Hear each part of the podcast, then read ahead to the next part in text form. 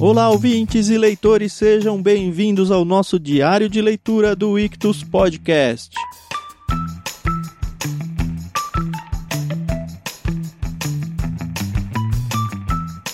Obviamente, você que está aqui já sabe que estamos lendo Os Irmãos Karamazov de Fyodor Dostoiévski. Estamos no nosso segundo dia de leitura. Já lemos o livro 1, lembrando que o, o livro inteiro ele é dividido em vários livros pequenos. E hoje entraremos no livro 2, um pedaço dele, os três primeiros capítulos desse livro. O livro se chama Uma Reunião Extraordinária. Eu sou o Thiago André Monteiro, arroba vulgutan lá no Twitter. Estou aqui com a Carol, que vai ajudar a gente a conversar sobre a leitura de hoje. Tudo bem, Carol? Tudo bem, Thiago, e você? Tudo em paz. Tá meio devagar esse livro aqui, né, Carol? Ah, é, né? Mas a gente não vai desistir, né? Faltam só 36 dias pra gente terminar a leitura desse livro. É, ele tem bastante tempo para ficar bom ainda. É, então, se a gente começa assim, talvez os leitores desanimem. E, pessoal, não vamos desanimar, vamos lá, vamos dar uma chance ao nosso querido Dostoiévski. Quem já leu Crime e Castigo sabe que o homem é bom. É verdade. E eu é tenho verdade. certeza que os irmãos Karamazov não vão ficar atrás. É esse começo de apresentação de personagem, de apresentação de situação, que realmente é um pouco enfadonho. Mas É, até filme de herói dá uma cansada quando tem que explicar a origem do herói e tudo. Ele tem que gastar um é, tempo ali. Eu não gosto de filmes de origens dos heróis, porque eu gosto quando, tipo, o herói já tá ali, pá, entendeu? Ah, vai explicar. Ai, ai, que Mas saco. é necessário, né? Sem contar Às que é um vezes. livro enorme, então é esperado que assim, o autor tenha um espaço maior para conseguir apresentar todo o universo que ele precisa apresentar aqui. Verdade. Faz Mas, sentido. assim, tirando isso, foi interessante porque eu dei algumas risadas. Tem um personagem muito caricato, muito legal. Sim, sim, sim. Não, sempre vale a pena, gente. A gente não pode julgar o livro assim pelas primeiras páginas. O que eu achei interessante é- é um hábito que eu ganhei. O Paulinho do Irmãos.com faz a mesma coisa e eu gosto, eu acho legal. Eu costumo ouvir o livro quando tem disponível o áudio dele e vou lendo no livro físico. Enfim, é, esse livro eu achei uma outra edição. Na verdade, eu nem sabia que tinha mais de uma edição da, da tradução dele.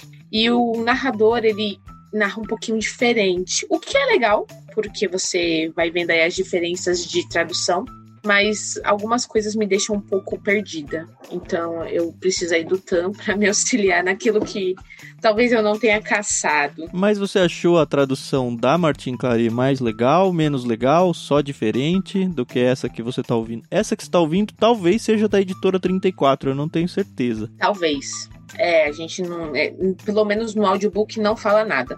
Na verdade, o que eu tô achando que a tradução da Martin Claret é mais atual. Então usam palavras um pouco mais conhecidas. O que assim, é, é bom você Flui mais, é isso? seu vocabulário.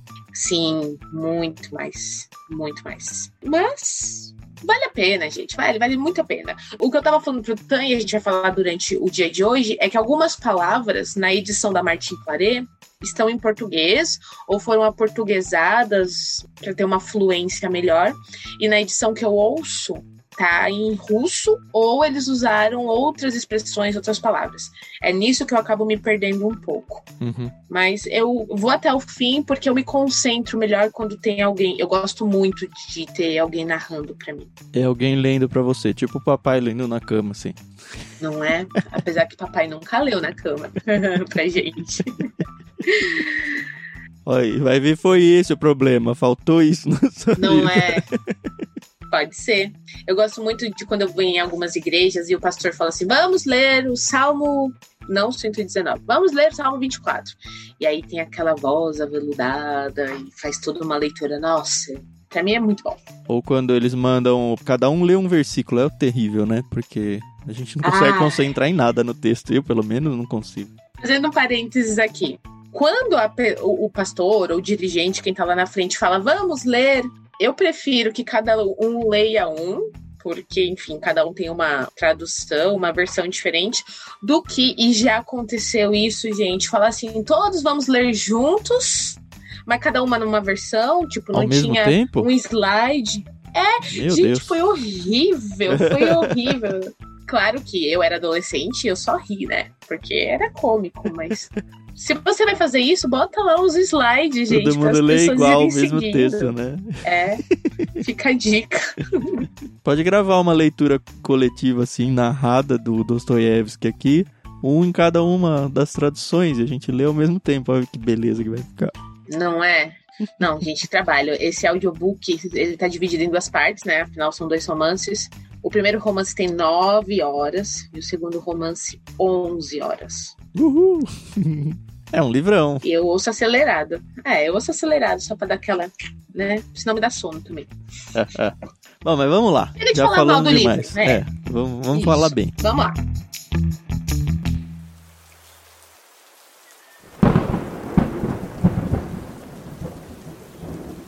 Hoje, então, capítulos 1 a 3 do livro 2, uma reunião extraordinária. O capítulo Isso. 1, ele abre com a chegada ao mosteiro. Lembrando que a gente tinha terminado o livro 1 com eles combinando que o mestre Zósimo, que é o líder lá do mosteiro, eles iam usá-lo como um juiz para decidir algumas coisas da herança ou da, da grana lá da família do, do Dostoiévski, do Dostoiévski não, da, da família do Karamazov. Do Fyodor. Isso. E o filho mais novo, que é o Alexei, ele está internado nesse mosteiro, apesar de que ele ainda não se tornou, na prática, pelo menos não tem a obrigação de se tornar um monge ali. Basicamente é isso. Essa chegada é muito simples, né? A gente vê que vão chegar duas carruagens. Numa delas está o Ivan, que é o filho do meio, com dois homens. E é, de início eu achei que era o Dmitri, né? O irmão mais velho que é o principal interessado, mas não, ele ainda não chegou. Uhum. Quem está com, com o Ivan é o Piotr, que foi aquele primeiro que cuidou do Dmitri, quando o Dmitri era pequenininho. O que me soou bem estranho, eu não tinha me ligado que ele estaria lá. Posso ter comido bola na leitura, mas enfim, ele está. Isso. E um outro cara. E aí aquilo dos nomes, né? É muito confuso. Tem esse Piotr Alexovich, não, ele vai ser, maioria das vezes, colocado como o Milsov.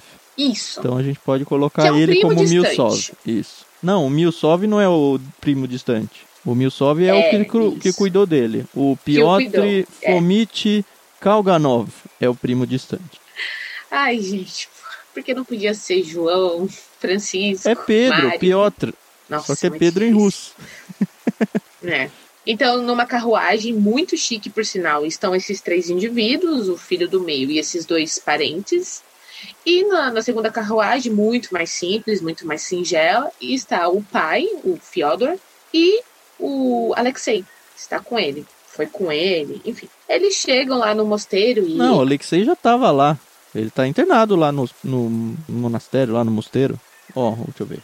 Aqui, ó. Fyodor, e seu filho vieram em uma carruagem alugada, muito Isso, antiga, o do mas meio. espaçosa. O Ivan, o Ivan não foi na primeira carruagem. A primeira carruagem era muito elegante, Entendi. puxada por dois cavalos de valor, ocupada por Piotr Alexandrovich Milsov, que é o parente antigo lá, que cuidou do filho. Isso. E um parente distante que se chamava Piotr Fomich Kalganov. Esse jovem de 20 anos preparava-se para entrar na universidade. E aí chega o segundo, Desculpa então... a confusão. É isso aí. Mas enfim, chegaram quatro pessoas aí o Isso. pai, o cuidador antigo lá, que é o Milsov, um cara novo aí, que é o Kalganov, que é novo e entrou pra faculdade agora, e o filho do Uhum. meio, que é o ateu, O Ivan. o Ivan, que é o ateu super inteligente. E é isso. Isso. Aí tem toda uma narração ali do ambiente, do mosteiro. E eu já fico imaginando aquelas construções antigas, né? Onde tem aquelas super igrejas. Tem também o prédio onde é realmente um mosteiro. Fala de um cemitério onde tem muitas pessoas de posses enterradas, né? É interessante ver a mente do primeiro Piotr aí, o, o Milsov, porque ele também não é cristão nada, né? Ele não- pelo que eu entendi, ele era liberal e ele não acredita em Deus, tanto que vai ter até um- Aham. uma disputa, uma briguinha aí mais pra frente. Mas a cabeça Sim. dele fica, nossa, aqui deve ser muito caro de ser enterrado, só as pessoas ricas, porque é muito próximo de uma terra quase santa. Então é interessante Aham. ver essa leitura de sociedade que cada personagem tem, o óculos de cada um. É, o que eu também achei interessante é que, como bons cristãos, a Bíblia fala sobre você ajudar viúvas, órfãos, os necessitados. E a gente percebe que os personagens aqui, eles têm algum tipo de posse, mas ninguém ajuda, somente o Kalganov. Ele tira 10 copetes do seu porta-moedas e dá lá para uma mulher, né? E ele fala: ó, divide esse dinheiro entre vocês. Porque é importante salientar que nesse mosteiro é, muitas pessoas iam visitar o mestre lá, o Zósimo, porque achavam que ele, ele fazia milagres, né? Então eu já imagino um lugar cheio de pessoas é, necessitadas, doentes. Não era assim. Tinha a parte que era super bem visitada por quem era rico, uhum. mas tinha aquela parte para os mais necessitados, né? As migalhas, né? É, as migalhas. Mas a impressão que eu tive, mesmo. até que o, mesmo que o Kalganov tenha dado essa esmola aí, ele aparentemente uhum. não estava acostumado com isso, porque ele ficou super embaraçado é. com a situação. Acho que ele meio que não sabia o que fazer, acabou dando. não sei, assim, hoje em dia, pensando no nosso contexto brasileiro, se eu desse um dinheiro para uma pessoa na rua e falar divide entre vocês, não me soa muito natural que ele de fato vai fazer essa divisão, né? Então, né? não sei se é só uma leitura de época minha aqui, mas aparentemente eu li como ó, ele não nem sabe como é que faz a coisa, sabe? Bom, aí a gente vê que eles estão atrás desse mestre, porém o mestre está muito doente. E até mais pra frente é, tem uma parte muito irônica que ele fala, né? É, eu não lembro se é o narrador ou se é o pai que fala. Ué, ele é um curador, mas ele vive doente. Então. Ele faz um, uma coisinha mais ou menos assim, né? Você vê que eles estão todos na, no limite ali de. Ó, esse cara não vai ajudar em nada, mas ao mesmo tempo eu tenho que ter uma reverência em relação a ele. Isso fica muito claro uhum. quando de fato ele aparece. E aí você vê que todo mundo lá do mosteiro vai, beija a mão, se ajoelha diante dele. Ai. E ninguém faz isso. Todo mundo fica, não, eu vou tratar você com, com a deferência que é necessária, mas ninguém vai e beija a mão dele. E aí o cara até fica meio uhum. sem graça e abaixa a mão meio sem jeito. é isso. A gente percebe que o Dimitri ele não chega até a hora combinada, e isso é uma coisa que o pai ele salienta bem. Ó, oh, meu filho ainda não chegou, vai dar hora, ele não vai chegar, eu sabia que ele não ia vir, e ainda não sabemos o, o real motivo. Eles são recebidos por um outro monge que fala: Ó, oh, o Zózimo ele não tá legal, mas ele vai atender vocês, mas a gente tem que dar uma caminhada aqui pelo bosque até chegar lá onde ele tá. Eles não gostam muito disso, mas né, na, na, altura daquele campeonato, ninguém está muito preocupado aí com a, com a situação. Eu ainda não entendi muito bem o que, que vai acontecer, então eu também não estou muito preocupada com isso. E aí a gente vê o Alexei, que ele tá ali, ele tá meio com medo da situação, porque ele tá percebendo que os homens, eles já estão com os ânimos, assim, a flor da pele, e que pode dar um ruim lascado, é, na verdade, ele tá morrendo de vergonha alheia já, né? Antes. Ele falou, ó, pelo amor de Deus, não vai me pagar mico aqui. Basicamente é isso, né? Fyodor Pavlovich, pela é... última vez, ele fala várias vezes, né? Lembre-se uhum. do que combinamos. Comporte-se, se não, cuidado. Murmurou Milsov mais uma vez. Assim, Ai, no começo eu falei, nossa, que ele nunca vê, né? Ele não gosta dele, claramente. Ele tá indo uhum. lá porque tem que ir, ou sei lá. Porque tem um interesse particular aí. Mas ele odeia o Fyodor. E ele morre de medo de fazer com que ele fique sem graça ali. Ou alguma uhum. coisa pior, porque você percebe que ele está preocupado é com a reação que ele mesmo vai ter diante das asneiras que o Fyodor vai ter. Hum. Porque ele fala, não, a hora que eu fico nervoso, irritado, eu faço coisas erradas. E aqui eu não posso fazer nada errado. Bom, a gente percebe que eles vão ao encontro desse, desse monge, muito importante. E aí é o início do segundo capítulo, né? Que é que tem o um velho título palhaço. muito bom, né? Muito bom, muito bom. E assim, eu gostei porque realmente não está fazendo aqui menção a, ao circo, né? Tá fazendo menção a, ao caráter é. do, do Fyodor. E aí, é, é nessa parte que a gente dá boas risadas, porque eles entram lá numa salinha, e aí até fala que muitos homens de antigamente, quando entravam na presença desse mestre, ficavam de joelhos o tempo inteiro, não se sentavam, ficavam ali demonstrando um. Quase devoção a ele ali. Isso. E realmente, é como o Thiago falou lá no início, né? Ele já não tem mais esse mestre, assim, com tanta estima para fazer isso. Eles se sentam lá. É, esse grupo, né? Os outros não. Isso, é, é aqui que aparece o Aliotia, porque ele vem junto com um outro noviço. Que eu fiquei na dúvida que você Isso. talvez não possa ser o nosso narrador aqui. Vamos guardar essa informação. Hum, Porque lembra que o narrador é alguém que tá no mosteiro aí. é. Esse noviço que entra com a Liotte, ele não abre a boca e ele ainda fala, não é porque ele se acha arrogante, é porque ele acha que ele só tá ali pra servir. Então, pra que que eu vou falar que eu tô aqui e, e me apresentar? Então, ele fica ali quietinho na dele, o Uhum. Aliotti também, não, o Alexei não, não fala nada. Mas ele ficou em começa. pé, né? Diz aqui, os religiosos É. se levantaram quando o mestre chega, né? Fizeram-lhe profunda reverência, tocando o chão com os dedos, receberam sua bênção e beijaram-lhe a mão. Só que os visitantes aí, nada. Apesar da, É. deles terem sido corteses, ninguém beijou a mão dele. Sim.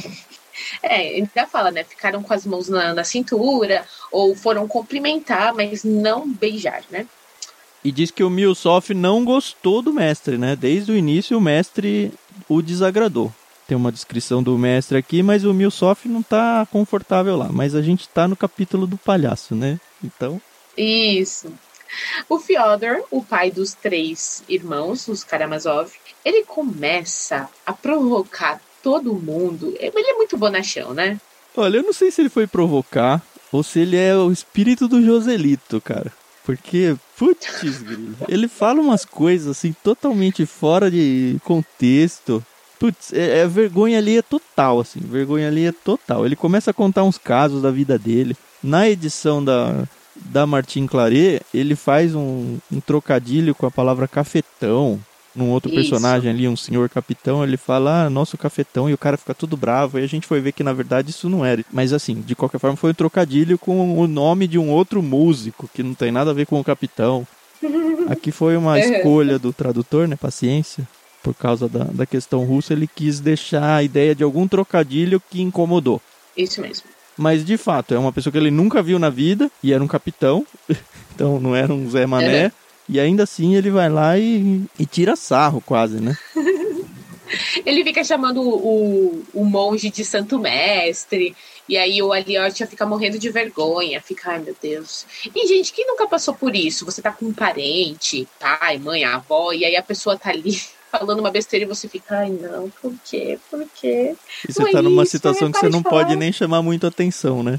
Isso mesmo. Mas é interessante que o Piotr, o Milsov lá, ele dá uma cutucada no Fyodor e aí o, o Fyodor faz uma defesa e tal. E aí ele fala, "Ah, entretanto, Uhum. eu acredito, eu acredito em Deus. Já esse cara aí, Hum. aí eu falo, não, não, não é bem assim. E eles estão na frente do mestre do, do lugar ali. né? Não, nossa.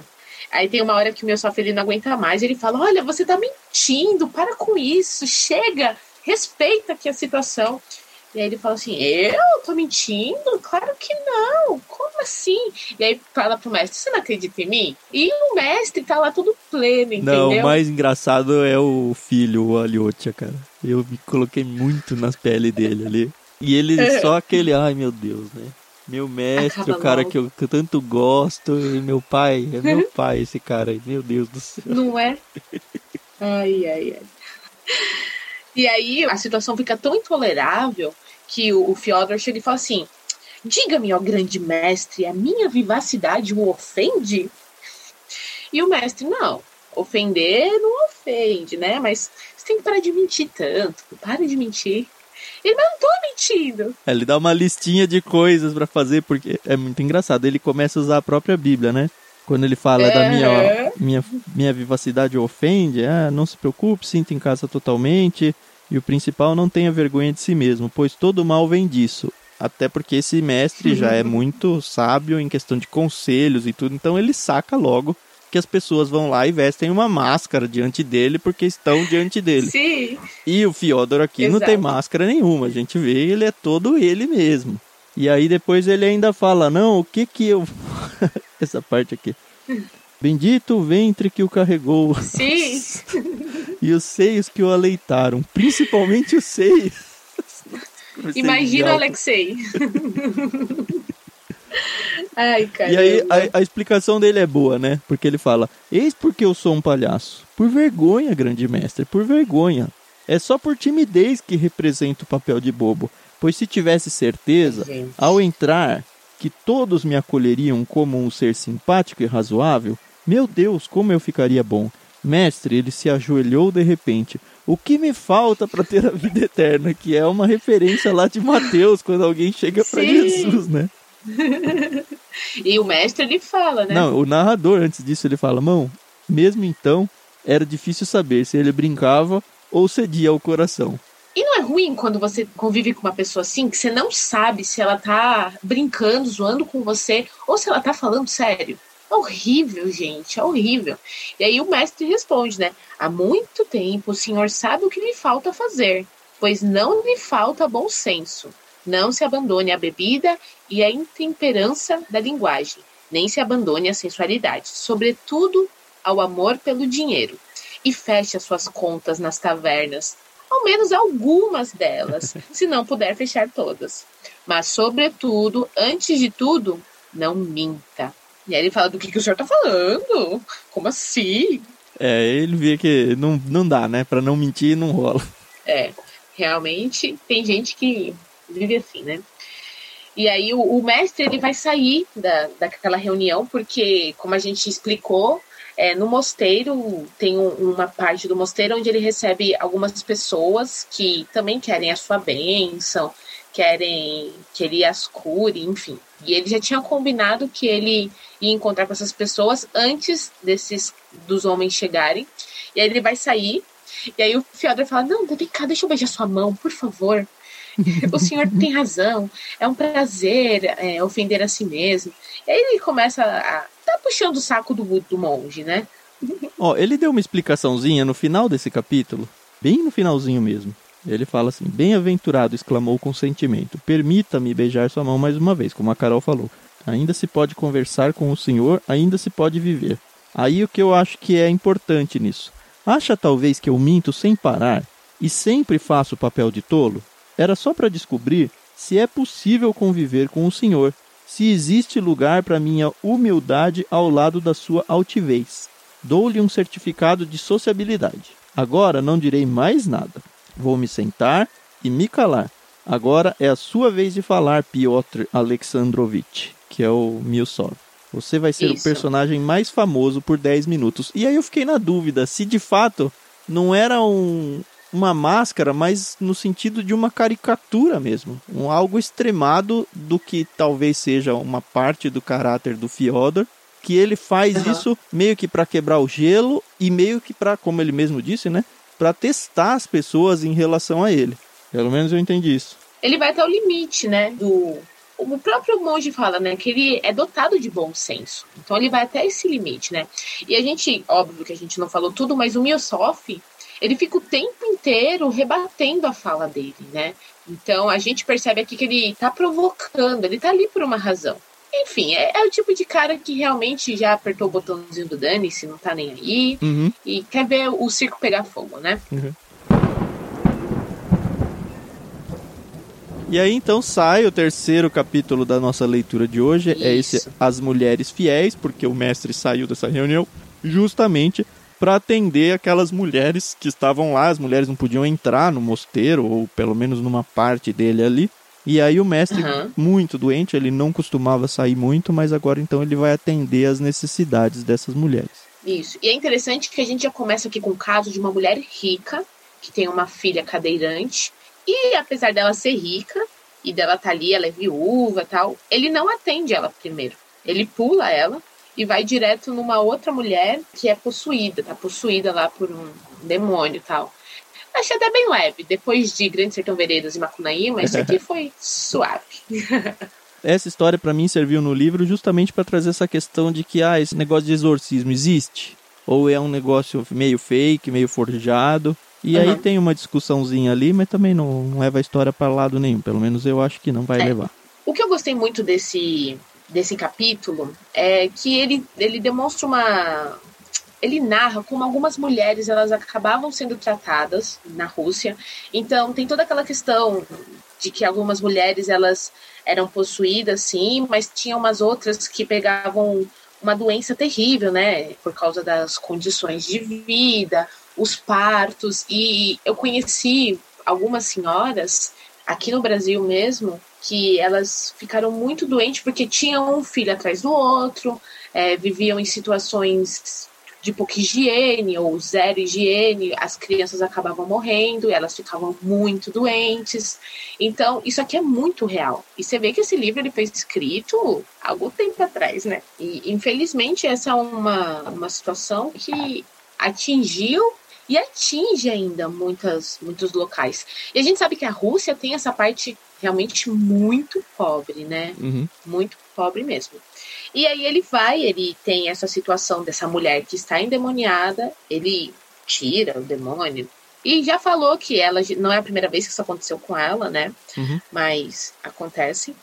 E aí acontece para mim um, um, caso muito bonito e muito triste, né? Que é uma mulher que ela perdeu o filhinho dela, né? De três anos.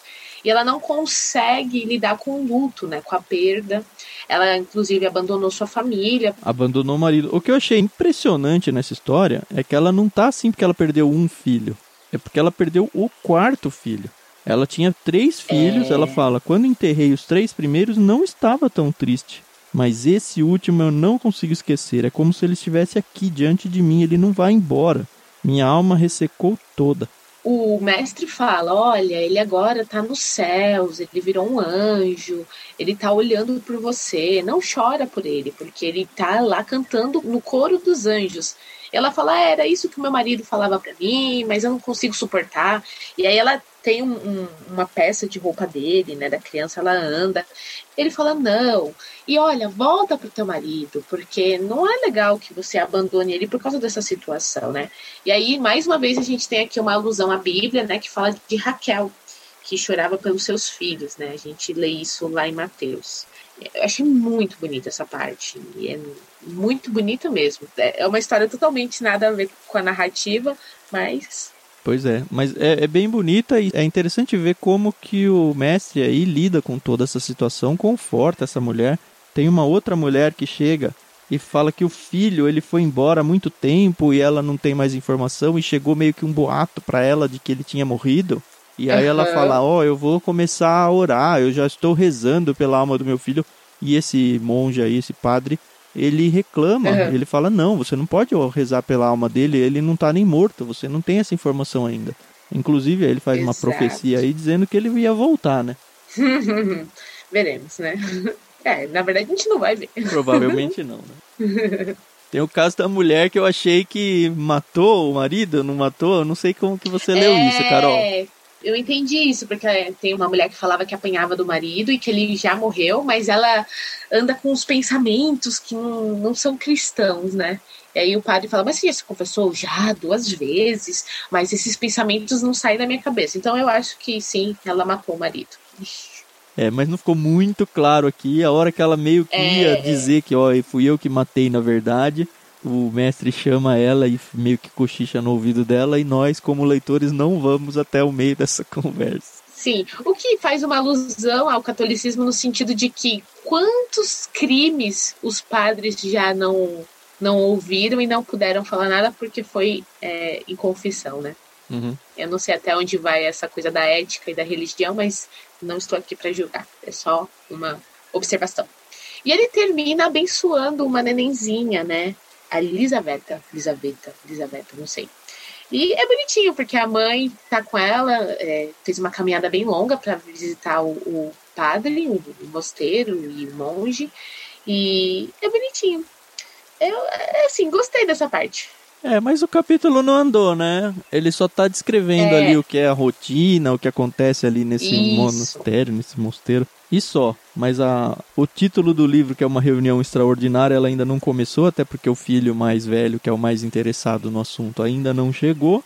E foi é. isso. No próximo dia de leitura, a gente ainda não termina esse livro 2. A gente vai ler os capítulos 4, 5 e 6 dele mas ele vai seguir uhum. ainda mais adiante. Então pode ser que a gente não chegue ainda na resolução dessa reunião extraordinária ainda.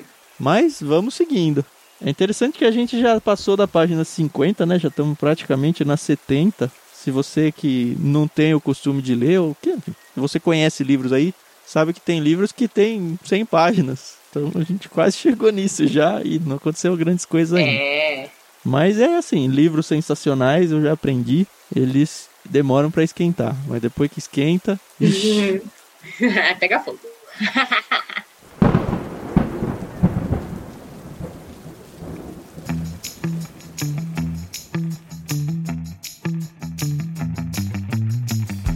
Tá certo, seu Thiago. Então a gente se vê aí no próximo diário de leitura. Se você tá gostando, compartilha com um amigo seu. Como a gente falou, tem o audiobook dele, você consegue encontrar isso de forma gratuita. Então não tem desculpa. É só parar aí uma horinha por dia, vai, para ler. Uhum. E mais uma meia horinha para ouvir aqui a gente. E pronto. E é isso. Não, vamos, vamos desenvolvendo essa leitura. Você tá aí já em 2021. Uhum. Com certeza, com certeza não, mas tem uma boa chance de você ter colocado como meta de ano novo para você, ah, eu preciso ler mais. É a oportunidade uhum. para você chegar e começar já estourando a boca do balão aí com um tijolão aí, irmãos Karamazov.